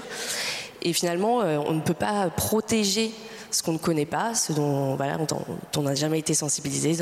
Et donc, euh, bah, la nature, sa protection, en fait, elle est aussi menacée bah, par cette perte d'expérimentation de la nature. Donc, euh, une multitude de raisons pour remettre de la nature en ville. Et puis après vient se poser la question bah, en fait, euh, de la quantité. Comment on fait pour régler cette question Quelle quantité à la fois supportable pour les espèces et comment on fait pour régler cette équation? Et là, on peut se pencher du regard de, la science, en écologie, en écologie urbaine notamment. Il y a plusieurs hein, euh, chercheurs hein, qui cherchent justement à trouver des seuils pour répondre à ces questions. Euh, par exemple, il y a une étude polonaise qui a été menée à l'échelle de 75 métropoles qui montre qu'il faudrait 45% de nature pour pouvoir assurer une stabilité environnementale et améliorer euh, la, gestion des eaux pluviales. Il y a d'autres études qui montrent qu'il faut 30% de nature proche de chez nous euh, afin de limiter bah, l'anxiété, le stress et la dépression. Et puis il y a ce fameux euh, seuil des 10 mètres carrés euh, d'espace vert par habitant qu'on connaît bien, qui est repris également par l'OMS, l'Organisation mondiale de la santé. Et puis si on, là on cherche euh, des seuils euh, moins anthropocentrés, euh, là qui seraient plus pour les espèces, d'autres études qui ont été menées en 2015 montrent qu'il faudrait 4,4 hectares de nature en continu en ville pour pouvoir en fait maintenir des espèces qui sont dites urbanophiles, c'est-à-dire qui en fait sont déjà bien habituées, acclimatées au milieu urbain et euh, cette nature, elle augmenterait euh, d'espace continu à 53 hectares si on veut maintenir des espèces qui sont dites urbanophobes, qui ont plutôt tendance à fuir les villes parce qu'elles elles y sont moins adaptées. Alors du coup, dans cette approche zéro artificialisation nette, on a théoriquement la possibilité de compenser l'artificialisation par la renaturation. Donc euh, on est à beaucoup d'endroits en Ile-de-France, on n'a pas ces 45%, on n'a pas les 30% non plus, on n'a pas les 10 mètres carrés par habitant non plus. Et euh, on n'a pas des espaces euh, verts continus de 4,4 hectares. Donc l'enjeu, c'est pas forcément de compenser pour donner le droit à ouvrir de, nouvelles espaces, de nouveaux espaces à l'artificialisation, mais plutôt un outil, on va dire, renaturé pour restaurer des écosystèmes fonctionnels et un cadre de vie plus agréable. Et euh, au sein de l'Agence régionale de la biodiversité, vous avez euh, travaillé sur les conditions de cette renaturation. Euh, à quoi elle peut servir, quelle forme elle doit prendre idéalement, comment la mettre en œuvre, est-ce qu'on a des exemples de, de comment on peut renaturer en Ile-de-France ou autre part? Oui, on a mené euh, une étude prospective sur la renaturation, euh, notamment face au constat que en fait, ce terme, euh, bah, avait des significations différentes en fonction des acteurs qui l'utilisaient. Et donc, bah, on allait regarder hein, du, de là où il vient finalement, bah, ça vient d'une discipline qui s'appelle l'écologie de la restauration, qui, qui, est bien antérieure aux zéro artificialisation nette et euh, qui, s'est beaucoup développé dans les milieux naturels, mais qui a mis un peu de temps en fait à venir euh, s'appliquer dans les milieux urbains. Et euh, c'est vrai qu'on entend de plus en plus de renaturation, notamment avec bah, l'essor du zéro artificialisation nette. Alors Qu'est-ce qu'on entend par euh, renaturation? Finalement, c'est cette idée euh, de venir réparer des écosystèmes qui auraient été dégradés ou complètement détruits par des activités humaines et de leur redonner une fonctionnalité. Vraiment, l'objectif, c'est de retrouver des écosystèmes qui soient fonctionnels et qui soient capables de s'auto-entretenir. Donc l'élément central de cette renaturation, c'est du retour à de la pleine terre, à des sols qui fonctionnent, qui sont vivants, euh, à la restauration de la biodiversité. Le but, c'est qu'il y ait un gain écologique après ces opérations de, renaturation. Alors l'idée, c'est pas forcément d'aller euh, récupérer exactement le, même milieu euh, qu'il y avait euh, avant, notamment en milieu urbain, c'est pas toujours possible, mais c'est plutôt l'idée bah, de, de, retrouver des écosystèmes qui sont fonctionnels et on va plutôt chercher à retrouver des fonctions plutôt que des compositions d'écosystèmes à l'identique qu'il y avait il y a 10-15 ans. Alors cette renaturation, comment on la met en place? Euh, Il y a deux grandes méthodes. Il y a la renaturation qui est dite active et puis il y a la renaturation qui est dite passive. Alors la renaturation active, elle fait appel à ce qu'on appelle l'ingénierie écologique. En gros, bah, c'est d'agir euh, sur la nature en mimant les mécanismes qui gouvernent ces écosystèmes vivants. Souvent, on le résume par agir par et pour le vivant. Un des exemples les plus connus, c'est par exemple avoir des fois recours à des espèces ingénieurs, comme euh, réintroduire des, vers de terre pour décompacter les sols. Ça, c'est un exemple euh, d'ingénierie écologique. Euh, donc le degré d'intervention bah, varie, il peut être couplé à du génie civil, notamment bah, quand on doit déconstruire, déminéraliser des sites. Et puis il y a aussi la renaturation passive. Et là, en fait, l'idée, c'est de laisser faire la nature. Euh, c'est très proche des concepts de féralité qui ont été énoncés par Jean-Claude euh, Guénaud et euh, Schnitzer, mais également du réensauvagement, dont on entend beaucoup parler, notamment avec les courants anglais de rewilding. Et alors, cette renaturation, elle a l'avantage d'être gratuite. c'est de plus en plus plébiscité aussi par les écologues parce que finalement, ce qu'on retrouve dans ce, genre de renaturation, c'est une, naturalité de la dynamique. Et puis, c'est une nature qui va s'adapter aux usages, mais également au changement climatique qu'on est en train de, euh, connaître. Et le problème, c'est qu'elle bah, s'inscrit souvent du temps, long et qu'elle n'est pas toujours très bien acceptée. Alors, quand on parle de renaturation, on a remarqué que souvent c'était confondu avec euh, la désimperméabilisation, qui euh, finalement ne prend en compte que la perméabilité du sol au, sens du cycle de l'eau. C'est-à-dire que des fois, il y a des opérations de désimperméabilisation qui consistent simplement à remplacer un revêtement qui est imperméable par un revêtement euh, drainant qui laisse passer l'eau de pluie.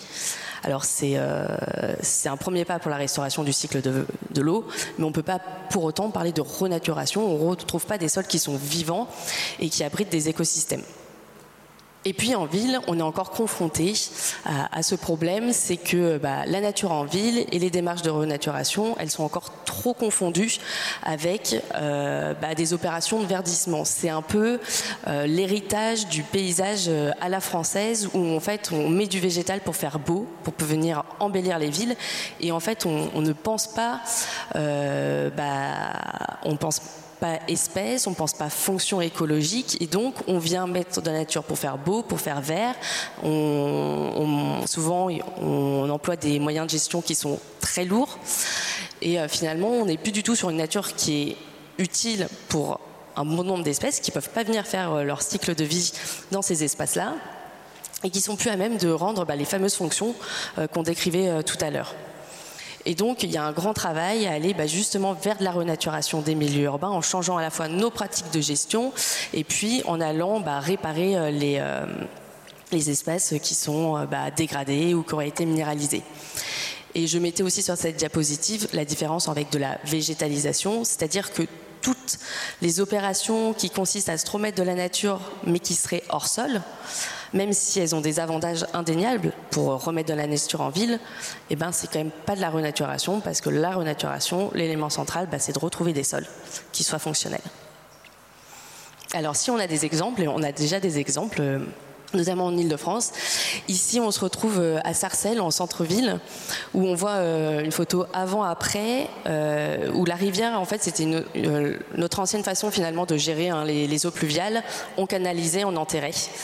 Et si bien que ici, la rivière, elle avait été complètement oubliée. Et en 92, bah, le centre-ville, il s'est retrouvé immergé sous un mètre d'eau. Et donc là, il y a eu tout un travail qui a consisté finalement, bah, comment on fait pour gérer ce risque d'inondation tout en remettant en fait la biodiversité. là, l'idée, ça a été bah, de, casser la route, de réouvrir la rivière et euh, de recréer un, espace qui, soit fonctionnel, euh, où on a recréé bah, des méandres euh, pour la rivière, des, pentes en, pente douce. Et on est juste venu donner un coup de pouce en plantant quelques espèces, et puis on a laissé après le milieu finalement bah, se recoloniser tout seul. Un autre exemple, euh, ici c'est à Aubervilliers, ce qui, est ce qui est très intéressant ici, c'est la réutilisation des matériaux de déconstruction comme support finalement de recolonisation. Euh, on est sur un ancien parking euh, d'un quartier qui s'appelait la Maladrerie, qui était inoccupé et là, l'idée, ça a été de venir de concasser le béton et de le laisser sur place pour éviter qu'il soit mis en décharge, qu'il vienne impacter d'autres milieux finalement, et de se dire bah, qu'on va créer ici un jardin de rocailles entre la friche et le jardin botanique. Donc il y a des semis, des plantations qui ont été réalisées. Et le but, c'est d'avoir l'entretien le plus faible possible et de laisser finalement bah, la végétation bah, recouvrir cet espace euh, et reprendre ses droits petit à petit. Et ici, on est toujours à Aubilier, on est toujours dans une démarche de transformation d'un parking euh, ici en, en, un parc. Euh, un parc urbain.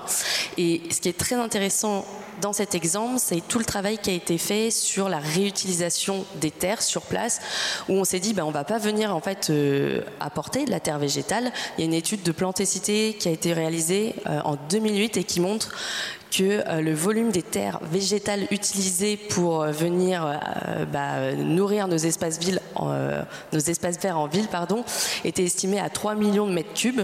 Sauf que bah, cette terre végétale, elle vient de bien quelque part, elle vient des, terres agricoles qu'on vient décaper ou d'autres espaces naturels. Et donc ici, bah, la démarche a été de dire bah, on ne va pas délocaliser les impacts de l'artificialisation autre part, on va restaurer les sols en place. Il y a des diagnostics qui ont été menés des travaux de décompaction. Et l'idée, ça a été de refaire un sol fertile à travers des techniques qu'on appelle des technosols, où on vient alterner bah, des matériaux de déconstruction ou bien les sols en place avec d'autres couches, euh, avec de la matière organique comme du compost ou bien des débris de feuilles, et on vient faire des sortes de lasagnes. Et avec le temps, bah, les sols euh, y, retrouvent vie. Et on a aussi tous les jours euh, des exemples de renaturation passive qui sont à l'œuvre dans nos friches euh, c'est pour ça que je, parlais euh, tout à l'heure euh, bah, d'espaces qui étaient des fois mal perçus. C'est souvent que les friches hein, ont mauvaise presse. Et il y a des études, il y a des écologues bah, qui sont intéressés bah, de savoir quelles étaient ces dynamiques dans ces friches et qu'est-ce qu'on pouvait retrouver. Et là, c'est très intéressant. C'est des études qui ont été menées à la fois à, au département des Hauts-de-Seine et aussi en Seine-Saint-Denis, qui montrent que ces friches, elles sont plus diversifiées que nos autres espaces de nature en ville, que sont les parcs, les zones d'agriculture urbaine, les cimetières. Donc on retrouve plus d'espèces et on ne retrouve pas totalement les mêmes espèces. On retrouve des espèces qui sont moins adaptées à notre, euh, à la ville, aux activités. Pourquoi? Parce qu'il n'y a pas de gestion.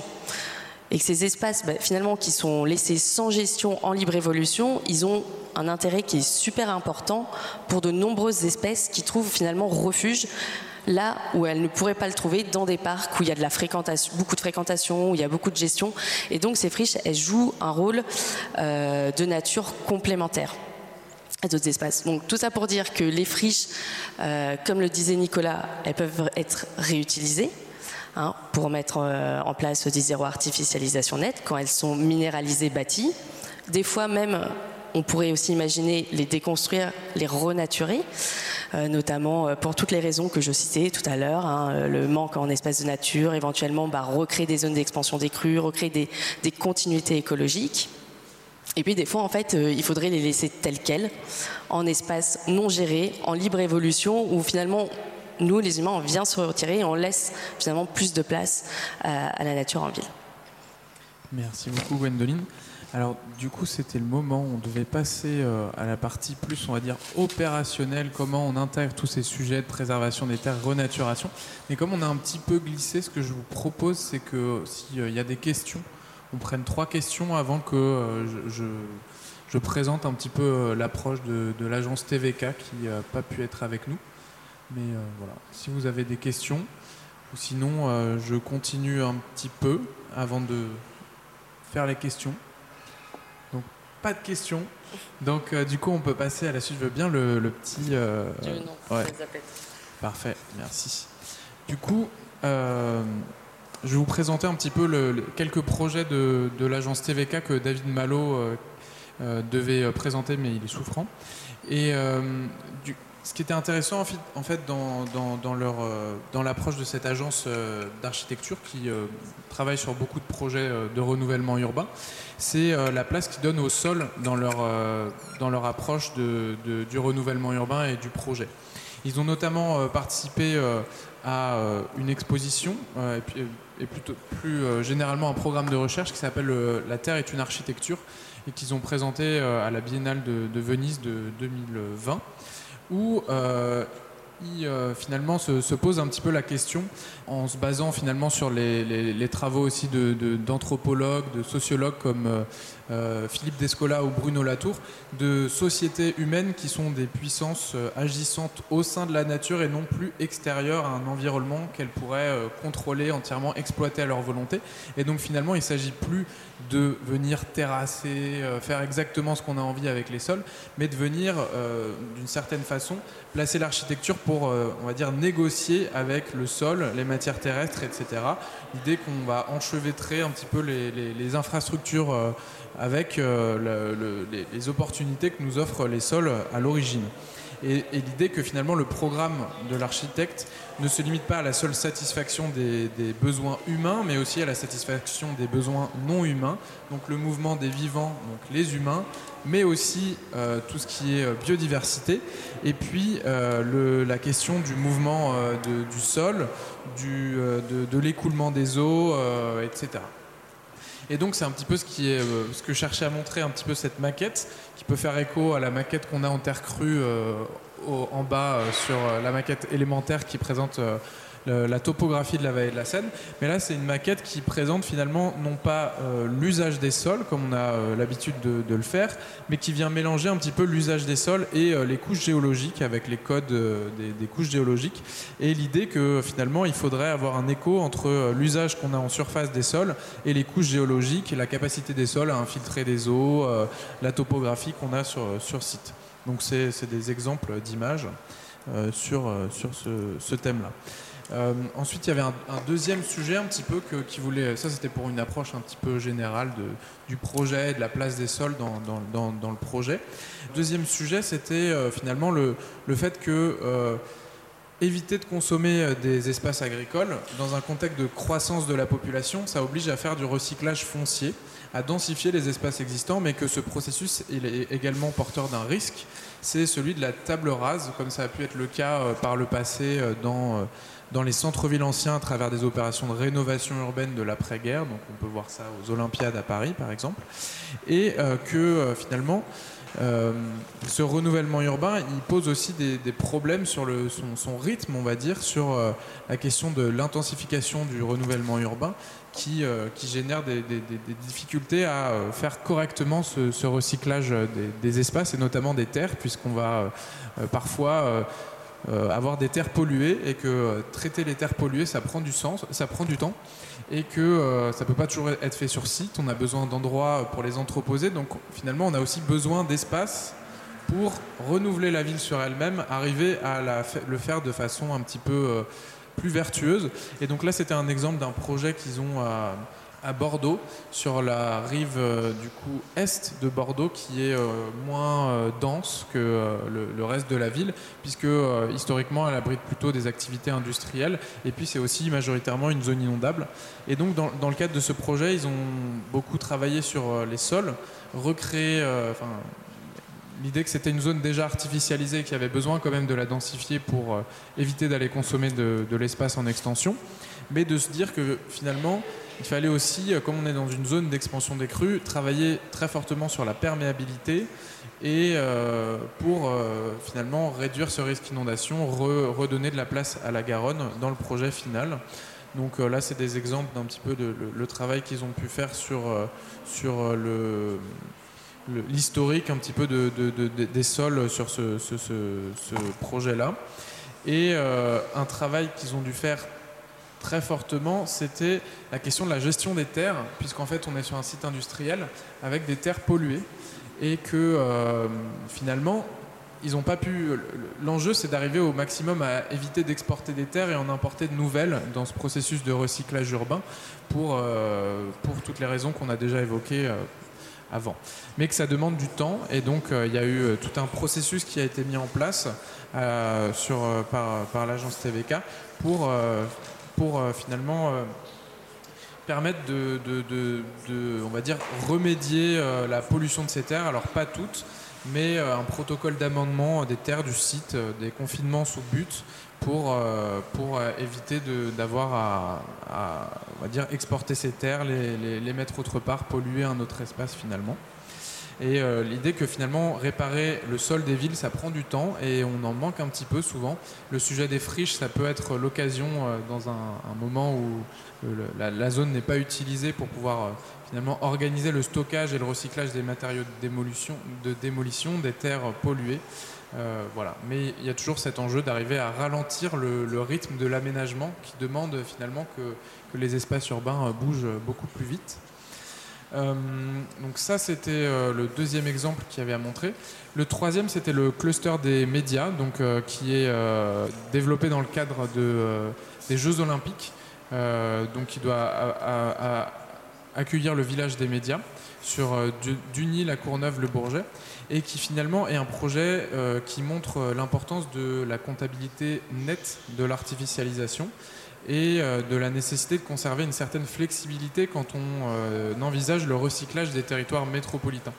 Donc là, on voit le, périmètre un petit peu du projet avec euh, un petit un, morceau de, périmètre qui, qui est un peu à l'ouest, un peu en hauteur, qui devait être initialement le site du projet du, village des médias, qui est un ancien terrain militaire à cet endroit-là, mais où euh, finalement l'agence TVK a proposé autre chose, plutôt qu'aller mettre un quartier en plein milieu d'un parc, euh, même si c'était des terres déjà artificialisées, l'idée qu'il fallait peut-être plutôt renaturer euh, cette partie-là pour assurer la continuité écologique qui se faisait le long de la voie de tramway, c'est la, la, on va dire la coupure blanche qu'on voit au milieu du parc Georges Valbon mais plutôt venir, euh, on va dire, localiser les espaces urbanisés le long de la départementale qui existait déjà et qui était euh, une rupture entre le parc Georges Valbon, l'air des vents, mais surtout qui n'assurait pas la liaison avec euh, la gare, qui est au niveau de l'endroit où le faisceau ferroviaire du, tramway s'élargit un petit peu, et les villes de Duny, du Bourget, voilà. Ça montre un petit peu leur projet qui a été pensé avec une commande qui était celle de, de, proposer une ville-jardin ou une cité-jardin et qui vient un petit peu être un concept urbain qui est réinterrogé à l'heure du zéro artificialisation net avec euh, ce, mix entre bâti et euh, espace ouvert et un travail très fort sur euh, la trame verte et bleue, les corridors écologiques, un espace qui est gardé entièrement libre au nord pour permettre la, circulation des espèces entre le parc Georges Valbon et l'air des vents, et puis toute une hiérarchie d'espaces ouverts depuis le parc jusqu'aux espaces publics qui sont très végétalisés et les cœurs d'îlots privatifs ensuite sur ce sujet-là. Et donc l'idée que voilà, le, projet urbain, il doit aussi prendre en compte euh, un contexte plus large que le foncier vraiment disponible pour redonner un sens à une armature écologique euh, à la métropole. Et enfin, le dernier, euh, bon ça c'est d'autres exemples, le dernier sujet qui devait être abordé, c'est celui de la, porte de Montreuil. Donc l'agence TVK est assez connue pour son travail de recherche sur l'avenir du périphérique et sur plus globalement son travail sur les infrastructures de, les infrastructures dans la ville, qui sont un héritage qui peut un petit peu poser euh, problème, qui peuvent être un héritage assez lourd euh, à assumer, mais qui est aussi porteur euh, d'opportunités. Et donc, le sujet, c'est sur la porte de Montreuil. ils ont remporté le, on va dire le, marché pour travailler sur la porte. De Montreuil, c'est de rendre la ville dense un peu plus désirable en travaillant sur l'espace public et euh, en transformant les infrastructures dont on hérite. Euh, tout un travail finalement de, pour euh, arriver à. Alors je sais pas si. Voilà, ça c'est la porte de Montreuil aujourd'hui. Et le, c'est pas terrible, terrible, on va dire, c'est très. si vous l'avez déjà pris en vélo, c'est pas très sympa. à pied non plus. Et ça fait une vraie coupure entre Paris, Montreuil, Bagnolet. Pardon? En hélico, ça marche bien pour passer, voilà.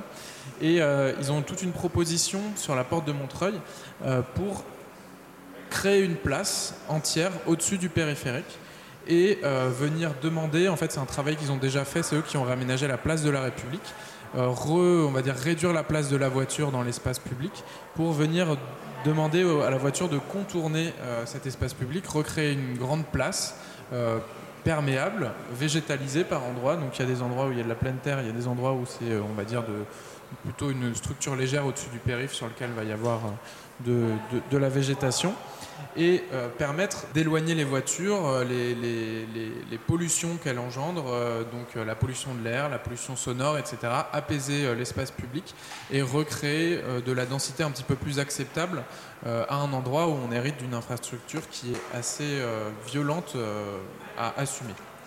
Donc c'était un peu tout ce travail sur le, la question de,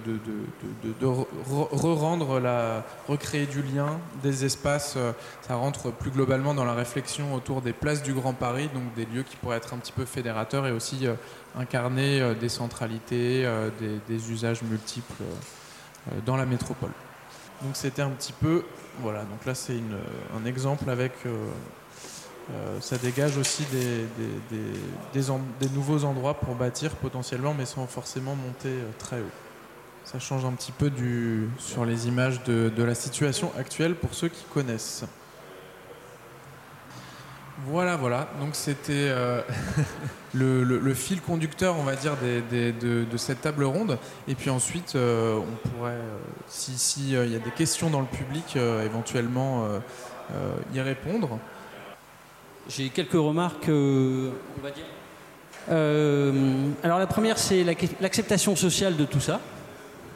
Et je me faisais la remarque que la porte de Montreuil, euh, c'est un nœud pour entrer dans Paris.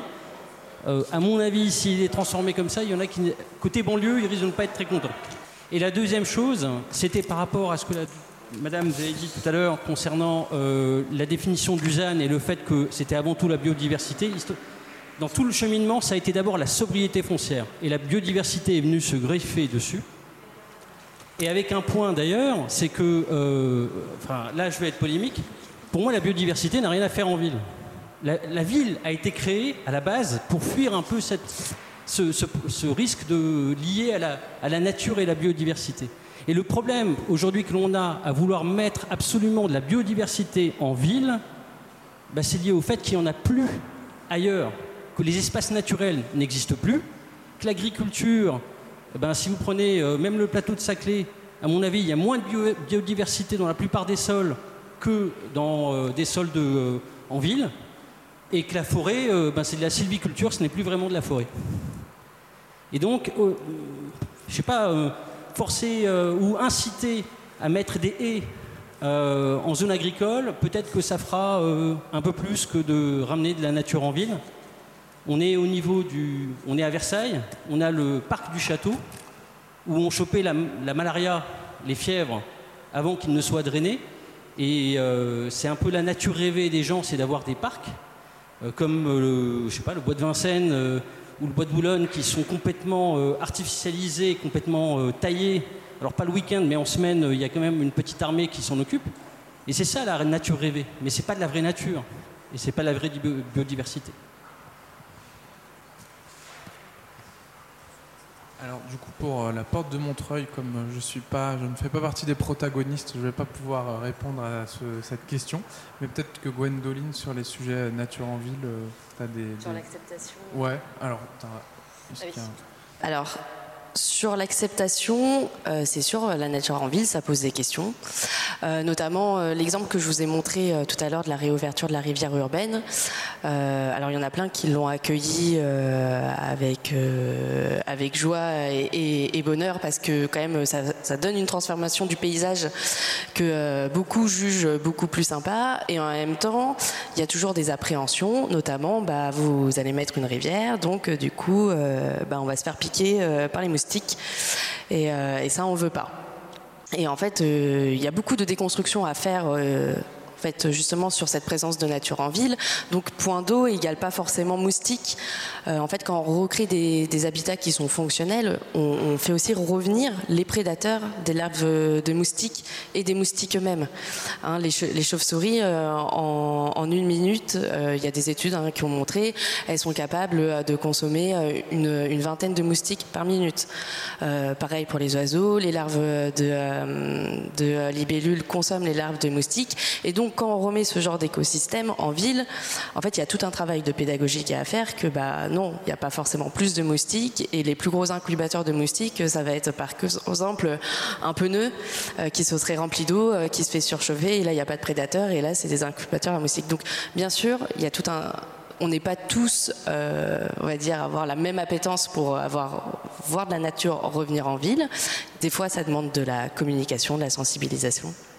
Donc, euh, je ne peux pas vous répondre si euh, le, projet euh, qui sera Place de Montreuil va être accueilli par, bien par le plus grand nombre, mais c'est vrai que ça pose question et, qui, on, préconise toujours que de la renaturation de milieux urbains doit être accompagnée de pédagogie, des fois de participation citoyenne et d'accompagnement. Euh, sur la question du euh, zéro artificialisation nette, comme quoi le, premier enjeu euh, c'était la sobriété, pas la biodiversité. bah, en fait, pourquoi finalement on veut tant limiter les extensions urbaines? C'est à la fois bah, pour faire face à cette crise écologique et climatique à laquelle on est confronté. C'est c'est à la fois agricole, mais pas que. Des, sols vivants, c'est aussi euh, préserver de la biodiversité euh, et euh, aussi faire face au changement climatique. Hein. Les, sols sont capables de séquestrer du CO2. Donc, cet objectif zéro artificialisation nette, c'est pas pour rien qu'il est sorti dans le plan biodiversité du gouvernement en 2018. Il vient réaffirmer finalement cette responsabilité qu'a l'urbanisation vis-à-vis de la crise écologique et climatique. Et du coup, c'est quand freinant cette urbanisation hein, qui euh, grandit quatre fois euh, plus rapidement que la, que la population française, qu'on peut euh, justement essayer d'enrayer cette crise. Et puis sur la question de la vraie et de la fausse biodiversité, bah, il n'y a pas de vraie et de fausse biodiversité. qui c'est des, la biodiversité, hein, pour rappeler, hein, c'est toutes les espèces mais c'est pas que toutes les espèces, c'est leurs interactions. Alors euh, les espèces qui sont présentes en ville et qui interagissent très bien dans leur milieu urbain, elles ont toute leur place ici. Et je vous rejoins sur le fait que bien sûr on a construit les villes à la fois bah, pour euh, finalement s'extraire de cette nature et qu'aujourd'hui on fait revenir de la nature en ville, pas parce qu'il n'y en a pas autre part, il y en a, il y en a partout. Je suis d'accord sur euh, qu'on a un problème avec bah, cette disparition des espaces naturels, sur un problème de la gestion où il y a trop d'espaces euh, des, forêts qui sont trop gérés. Euh, c'est pas, du tout biodiversité compatible. Qu'il y a des pratiques agricoles qui sont pas biodiversité compatibles et c'est pour ça qu'on va de plus en plus vers de l'agroécologie, qu'on revient finalement à la diversité des, des paysages. Mais cette nature en ville, elle est, elle est quand même, elle existe, elle a toujours existé. J'ai montré tout à l'heure qu'il y avait des chiffres qui montraient qu'elle déclinait. Euh, un exemple, c'est le moineau domestique. il y a eu un effondrement total à Paris de ces populations et donc la nature, elle est, elle est, elle est pas fausse. C'est qu'on met euh, en ville, c'est, de la vraie nature, c'est des vraies espèces quoi. Enfin, et elle a, elle a des rôles euh, à la fois bah, pour, euh, pour la biodiversité en tant que telle, c'est-à-dire de bah, si les villes, il y a zéro espace de nature, finalement, elles deviennent mais un obstacle terrible pour de nombreuses espèces qui peuvent plus, plus les traverser. Donc, renaturer les villes pour la biodiversité en soi, et puis pour les fameux services écosystémiques que, que, je, que je, déclinais euh, tout à l'heure. Voilà euh, une partie de la réponse que je peux vous apporter. C'est vrai que voilà, c'est arrivé par le sujet de la biodiversité, mais euh, aujourd'hui, on, a bien vu dans les débats une canicule euh, il y a peu de temps, c'est tout de suite ces éléments qui, euh, ressortent. Le, gouvernement vient de lancer un fonds euh, pour financer des, opérations de renaturation, non pas pour la biodiversité, mais plutôt pour lutter contre l'effet d'îlot de chaleur urbain. Et en tout cas, c'est ce discours-là sur les services écosystémiques qui semble avoir fait beaucoup son chemin. Et c'est pour ça que dans, aussi dans la même si on est arrivé par la biodiversité dans la loi climat résilience, ça s'est un petit peu ouvert à la multifonctionnalité des sols, euh, leur, fonction climatique, euh, production alimentaire, pour justement pas se dire on va replanter des forêts sur des zones agricoles pour accueillir plus de biodiversité, mais dans, cette idée d'arriver à, préserver des sols fonctionnels qui, fournissent un certain nombre de services. Oui, bonjour. Je voudrais apporter aussi une réponse euh, euh, à propos d'agriculture urbaine et de l'arbre fruitier euh, chez l'association Vergers Urbains. Depuis près de dix ans, on apporte ces arbres fruitiers et, maintenant aussi avec l'évolution du potager vers donc avec des plantes annuelles vers le jardin forêt avec des plantes euh, vivaces, des arbustes et des arbres, on peut euh, imaginer que des productions euh, alimentaires autour du jardin forêt, mais qui demandent beaucoup plus de technicité. En tout cas, jusqu'à présent, l'arbre fruitier est un vecteur efficace d'appropriation de l'espace collectif par les habitants, donc de remédiation sociale, d'implication et contribue aussi aux îlots de fraîcheur. Euh, mais la végétalisation euh, alimentaire est vraiment euh, un enjeu et de plus en plus. donc voilà, et c'est les personnes de la ferme du Bec et Loin qui prônent ce jardin forêt en ville et, qui aura toute sa place. Voilà un élément au débat. Merci. Peut-être qu'il y a d'autres questions encore. Oui, bonjour.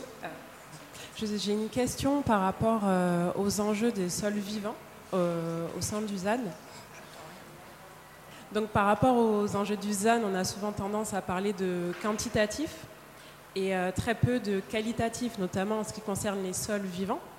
Donc est-ce que vous, dans vos démarches de recherche ou au sein de l'ARB, vous proposez des indicateurs, par exemple par rapport à la au coefficient de naturalité des espaces ou les coefficients de pleine terre qui devraient être imposés au sein des nouveaux projets d'aménagement? Euh, Et aussi par rapport à l'outil du ZPNAF, je me demandais si c'était également un lien avec les zones de préemption des espaces naturels sensibles. Parce que, bon, monsieur euh, évoquait euh, les espaces agricoles. Mais Lausanne, c'est vraiment euh, dans l'objectif, c'est de préserver les ENAF, donc espaces naturels, agricoles et forestiers. Donc ça intègre bien les espaces naturels, agricoles et forestiers, et pas simplement l'un des trois. Donc voilà, je me demandais s'il y avait un lien entre le ZPNAF et cette stratégie des espaces naturels sensibles.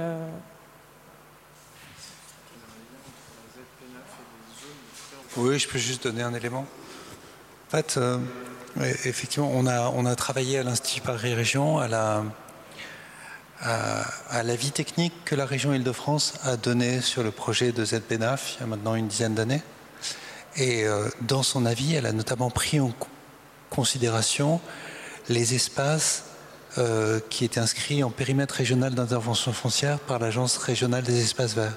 Donc des espaces qui avaient vocation pour les espaces boisés à être acquis par la région et ouverts au public, et pour les espaces naturels à faire l'objet d'une veille foncière. Ça veut pas dire, ça veut dire pas d'une euh, acquisition systématique, mais des acquisitions ponctuelles dans le but de créer des références de prix fonciers pour éviter que les prix euh, des terres agricoles ne s'envolent et deviennent incompatibles avec euh, une activité agricole.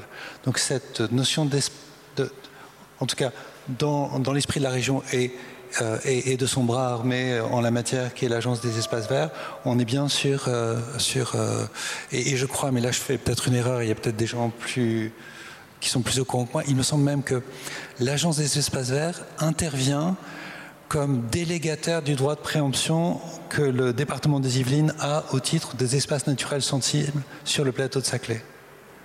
Donc euh, voilà, euh, on peut, quand on a un droit de préemption, on peut le déléguer à un tiers, et c'est ce qui se passe, je crois, pour le département des Yvelines à l'égard euh, de l'Agence des espaces verts sur le plateau de Saclay. Et j'imagine pour le département de l'Essonne aussi, qui est concerné par le PRIF du plateau de Saclay. Alors, peut-être sur la deuxième volet de la question, qui portait plus sur le volet qualitatif, sur l'approche des, de, la préservation des terres. Alors, c'est vrai qu'on n'a pas forcément abordé euh, cet aspect-là euh, sur la table ronde, c'était un petit peu volontaire parce qu'on a beaucoup de discussions et euh, que la BAP se veut aussi grand public, bon, grand public averti souvent, mais que ça, l'objectif c'est aussi vulgariser, parler de l'objectif et on va dire d'éléments, de, on va dire de projets un peu plus concrets qui puissent incarner ces objectifs zéro artificialisation nette. Mais, mais forcément, dans la réflexion, on va dire, il y a, l'aspect quantitatif, mais il y a aussi l'aspect euh, très euh, cartographique de finalement, on va protéger entièrement les, sols qu'on considère comme plus précieux que d'autres. Et donc dans les espaces naturels agricoles forestiers, en venant localiser des protections particulières sur des espaces, non pas uniquement en, on va dire diminuant l'enveloppe de consommation d'espace. Et puis au sein des espaces urbanisés, étant donné que la loi ne préserve pas les sols euh, au sein des espaces urbanisés, ne préserve pas la pleine terre et que les, seules, les seules, choses que la loi préserve euh, dans la définition artificialisation qui euh, sera mis en œuvre à partir de 2031, c'est les espaces boisés en ville qui ne sont pas le, cœur non plus forcément de l'urbanisation, de la densification qui a, qui a lieu aujourd'hui, où c'est plutôt des jardins des terrains un peu moins boisés qui sont urbanisés. Mais, euh, mais finalement, oui, il y a, d'autres outils qu'il faut mobiliser, des coefficients de pleine terre, euh, des coefficients de, de biotope par surface, euh, etc. Mais des outils supplémentaires, effectivement, l'objectif zéro artificialisation nette en lui-même ne permet pas d'atteindre en lui, enfin, ne permet pas d'atteindre les objectifs qu'il prétend défendre juste parce qu'on aurait fait une comptabilité correcte de ce qu'on peut faire et de ce qu'on ne peut pas faire. Ils ne pas la pleine terre, donc il y a, il y a un vrai sujet, d'autant qu'on connaît très mal les sols en ville. Donc euh, voilà. et la pleine terre. Mais alors, du coup, comme euh, il est déjà 18h20, qu'on a débordé de 20 minutes, on va sans doute euh, s'arrêter là. Et bah, je voulais remercier nos trois intervenants qui ont donné de leur temps et de leur énergie pour venir parler de leur sujet. De, de, projets enthousiasmants dans, ce, pour dessiner finalement un modèle euh, zéro artificialisation nette dans lequel on a des solutions et pas juste euh, des complaintes euh, qu'on ne peut pas faire comme on faisait avant. Et puis tous les, toutes les personnes qui sont venues assister à cette table ronde pour, pour se renseigner sur le sujet, poser des questions, etc. Donc merci à tout le monde et je vais vous souhaiter une bonne soirée.